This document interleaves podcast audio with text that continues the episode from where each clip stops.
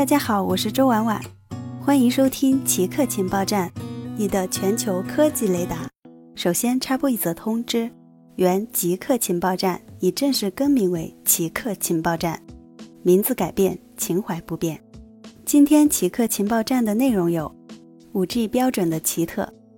，4G 和 3G 等早期的移动通信标准只专注于一件事——蜂窝网络。制定蜂窝网络标准的行业组织 3GPP 上个月完稿了 5G 的 Release 十六，此前发布的 Release 十五仍然是专注于蜂窝网络服务，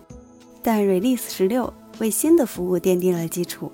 它将 5G 网络服务从蜂窝网络扩大到了连接机器人、汽车和工厂等各种应用场景。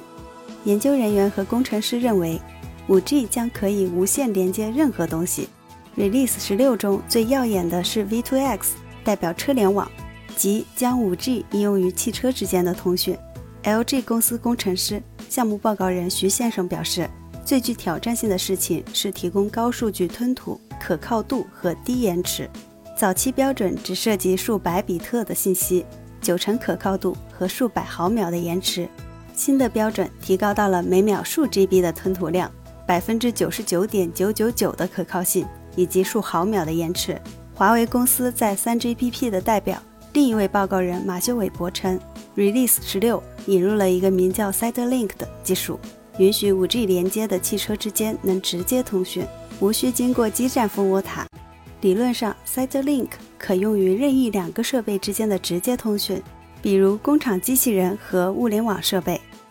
研究称，新冠无症感染者携带的病毒与有症状者一样多。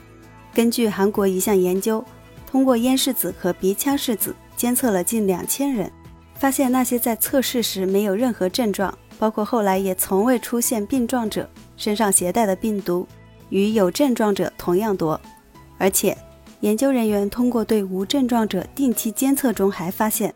新冠病毒会在他们的体内持续很长一段时间，但同有症状者相比。无症状者体内病毒彻底消失的时间也略快些，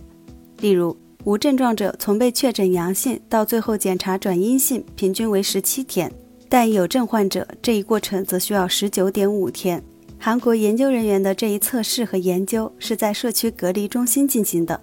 参与测试者中没有严重病例，而且他们都相对年轻和健康。